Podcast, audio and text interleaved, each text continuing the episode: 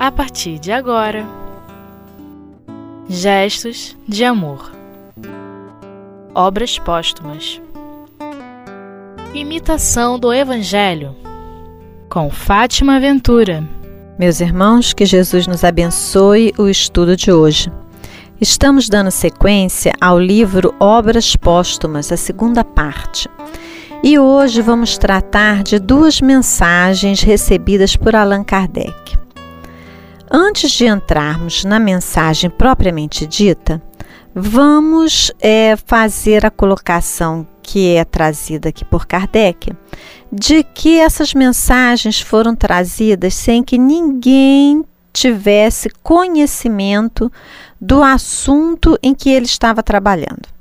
Kardec estava trabalhando no Evangelho segundo o Espiritismo, que na sua primeira é, edição, na sua primeira, seu primeiro lançamento, teve o título de Imitação do Evangelho.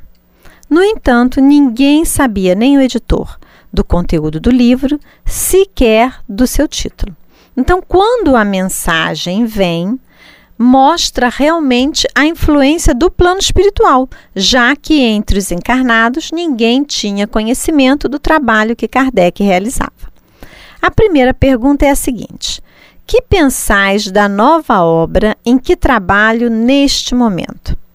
E a resposta do Espírito: Este livro de doutrina terá considerável influência, pois que explana as questões capitais. E não só o mundo religioso encontrará nele as máximas que lhe são necessárias, como também a vida prática das nações aurirá dele instruções excelentes. Fizeste bem enfrentando as questões de luta moral prática, do ponto de vista dos interesses gerais, dos interesses sociais e dos interesses religiosos. A dúvida tem que ser destruída. A terra e suas populações civilizadas estão prontas. Já de há muito os teus amigos de além-túmulo as arrotearam. Lança, pois, a semente que te confiamos porque é tempo de que a Terra gravite na ordem irradiante das esferas e que saia, afinal, da penumbra e dos nevoeiros intelectuais. O Espírito, então, já deixa bem claro aqui que esse livro traria uma revolução, uma insatisfação no mundo religioso. Por quê? Porque se trata do entendimento, da interpretação das colocações de Jesus. Kardec, na introdução do Evangelho segundo o Espiritismo, que inicialmente teve esse primeiro título de imitação do Evangelho, ele deixa bem claro que não é objetivo da obra estudar tudo aquilo que Jesus ensinou, mas basicamente deter-se naqueles pontos que traziam dúvidas de interpretação naqueles pontos obscuros, muitas vezes, àqueles que queriam entender o ensinamento de Jesus. E mais claro ainda na introdução da obra, Kardec nos fala que o objetivo é trabalhar o ensinamento moral. É neste ponto que se detém o Evangelho segundo o Espiritismo. O Evangelho segundo o Espiritismo é uma regra de conduta, abrangendo todas as circunstâncias da vida, privada ou pública, as relações sociais, o caminho infalível da felicidade e levantando uma ponta do véu que oculta a vida futura.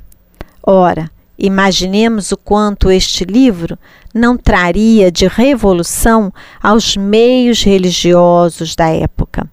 A mensagem é de agosto de 1863. Uma igreja católica ainda profundamente tradicionalista, que era a senhora do poder da mente e do coração dos homens no mundo ocidental. Uma igreja que começava a ver um protestantismo querendo ganhar espaço e que procurava também se defender de maneira férrea uma Inquisição que ainda queimava livros em fogueira e em praça pública como no Alto de Fé de Barcelona, onde livros espíritas foram queimados. Imaginemos esta igreja diante de uma obra como essa. E essa é exatamente a segunda pergunta de Kardec: O que dirá o clero?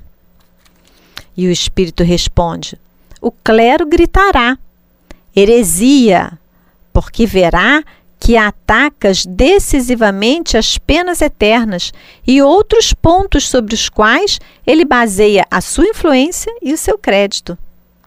Gritará tanto mais quanto se sentirá muito mais ferido do que com a publicação de O Livro dos Espíritos, cujos dados principais, a rigor, poderia aceitar. Agora, porém, tu entraste por um novo caminho. Vejamos a gravidade da questão. O livro dos Espíritos já trazia uma série de questões de difícil aceitação para o pensamento dominante da época.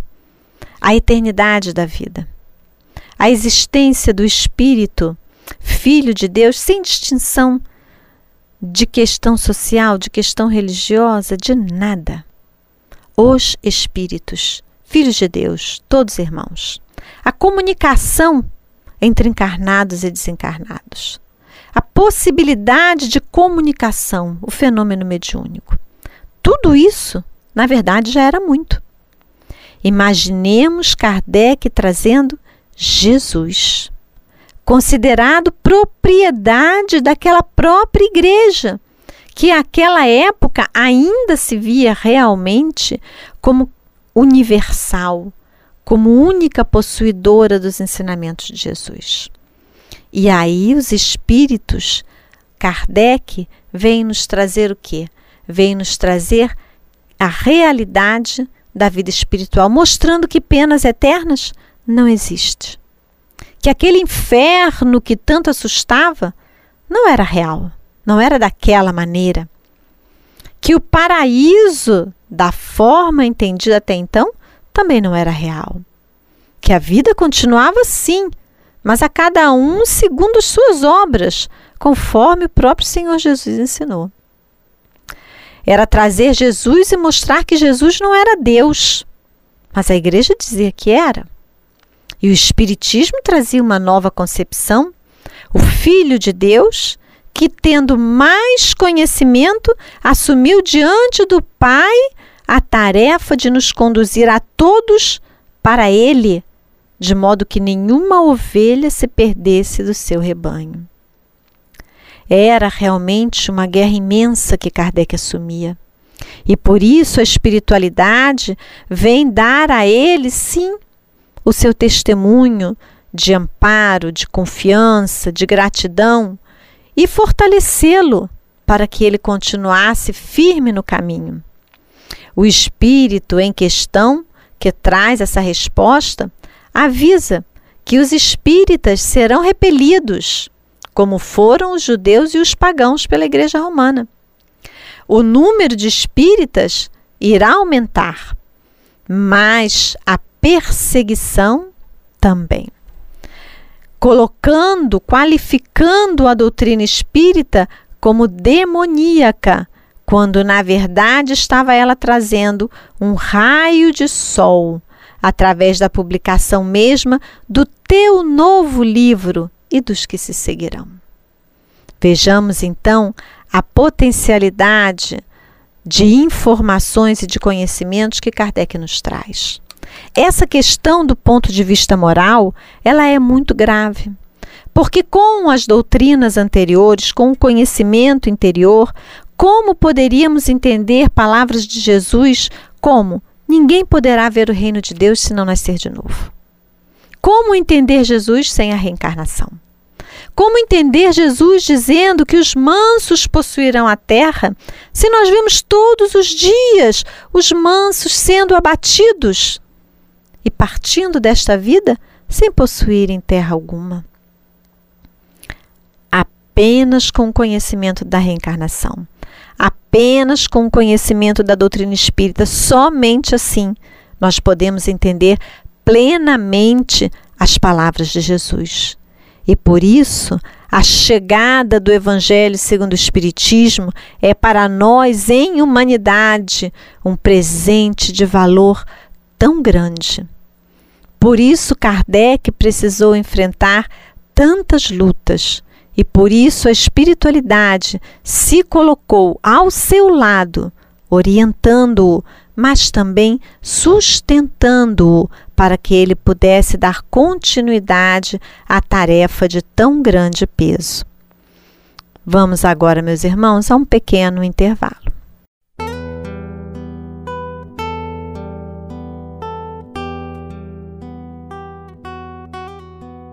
Gestos de amor.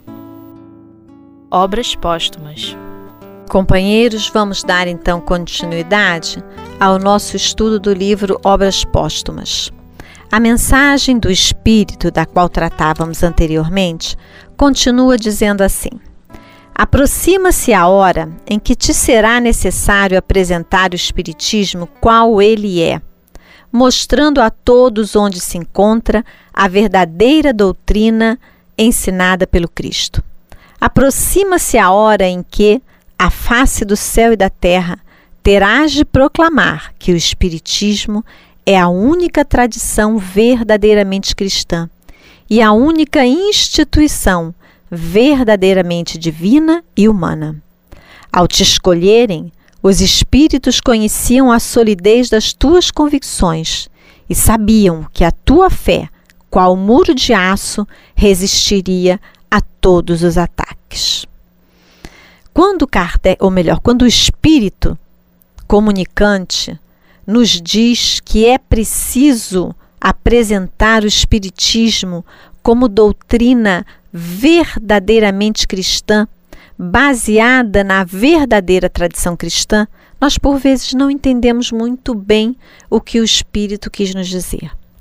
Quando nós começamos a estudar alguma coisa a respeito do princípio do cristianismo, e aí podemos indicar obras excelentes como o livro Paulo e Estevão de Emmanuel, nós vamos encontrar ali que as primeiras comunidades cristãs eram muito próximas ao que hoje nós conhecemos como casa espírita. Eram comunidades onde havia um trabalho intenso intenso do plano espiritual junto aos médiums.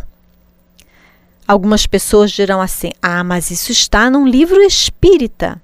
Paulo Estevão, por exemplo, mas também vários outros. Nós diremos: não apenas. Procuremos na Bíblia o livro Atos dos Apóstolos e lá encontraremos exatamente as mesmas informações que são mais detalhadas por Emmanuel, mas as informações são as mesmas. Nós encontramos ali comunidades com a participação intensa de todos os companheiros, sem uma hierarquia específica, formal. Nós vemos ali o trabalho de assistência social presente desde o começo do cristianismo. Nós vemos ali agrupamentos simples, no sentido de não reunirem grandes riquezas monetárias, financeiras. Nós vemos ali o trabalho de médiums que trabalhavam ostensivamente e que têm, inclusive, a sua tarefa regulamentada através de Paulo de Tarso que na carta aos Coríntios faz um verdadeiro tratado de orientação da mediunidade. Os vários tipos de mediunidade são estipulados na carta aos Coríntios com o nome de carismas. A mediunidade da cura, a profecia, que na verdade não era uma adivinhação ou uma presciência do futuro, mas era uma instrução orientadora das pessoas ou das tarefas da comunidade cristã. E os Atos dos Apóstolos nos revelam que foi através dos Espíritos santificados, mais tarde traduzidos como Espírito Santo, mas na verdade os Espíritos do Senhor foi através deles, comunicando-se através de médios, que Paulo e Barnabé foram separados, por exemplo, para a tarefa de divulgação do Evangelho a outras paragens do planeta. Saindo o Evangelho de Jesus da Palestina. E caminhando rumo ao Ocidente, rumo à Ásia, é uma determinação da espiritualidade. E Paulo trabalhando, saindo com Barnabé, mais tarde com Lucas, com Timóteo, com Tito, ele vai recebendo essas orientações. Algumas, sem sombra de, de dúvida, são do próprio Cristo, mas muitas outras são de Estevão e de outros espíritos que se apresentam, pedindo que ele se direcione para um local e não a outro, como ele havia pensado que ele deixe a viagem para Roma para mais tarde e que siga por um outro caminho, tudo orientado pelo plano espiritual. O trabalho de cura era feito não de maneira miraculosa, como muitas vezes nos foi passado, mas de maneira natural por aqueles que recebiam o dom do Espírito Santo, que recebiam a imposição de mãos sobre suas cabeças, ou seja, que iniciavam o trabalho mediúnico. E é por isso que o Espírito diz aqui que, na verdade, o Espiritismo é a única tradição verdadeiramente cristã.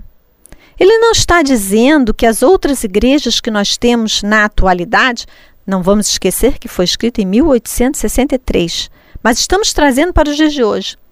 Não sejam cristãs, porque na verdade elas trazem a mensagem do Cristo. Mas o espiritismo, ele retoma aquele cristianismo primitivo. Ele retoma o trabalho realizado nos primeiros tempos após a partida de Jesus, com todos os ensinamentos que Jesus deixou a continuidade da vida além da morte, a reencarnação, a possibilidade de comunicação, a influência dos espíritos em nossas vidas, a possibilidade de cura, tudo isso de maneira fiel. Na mensagem seguinte, que é de 14 de setembro de 1863, novamente a espiritualidade vem dar apoio a Kardec mostrando para ele o quanto ele era amparado e inspirado, como eram os apóstolos e os demais seguidores de Jesus lá naquele tempo do cristianismo primitivo. Então o Espírito diz assim: As minhas vozes íntimas se fazem ouvir em torno de ti, e o teu cérebro percebe as nossas inspirações com uma facilidade de que nem tu mesmo suspeitas. Nossa ação, principalmente a do Espírito de verdade, é constante ao teu derredor e de tal modo que não a pode negar. A presença dos Espíritos inspirando Kardec todo o tempo. Como inspiravam aqueles trabalhadores do cristianismo e como inspiram hoje os trabalhadores do cristianismo e do espiritismo. Ou não são os espíritos do bem, do amor, da paz que inspiravam Chico Xavier, que inspiram um Divaldo e que inspiram tantos outros médiuns com tarefas adequadas às suas necessidades e possibilidades neste momento reencarnatório. São eles que nos inspiram.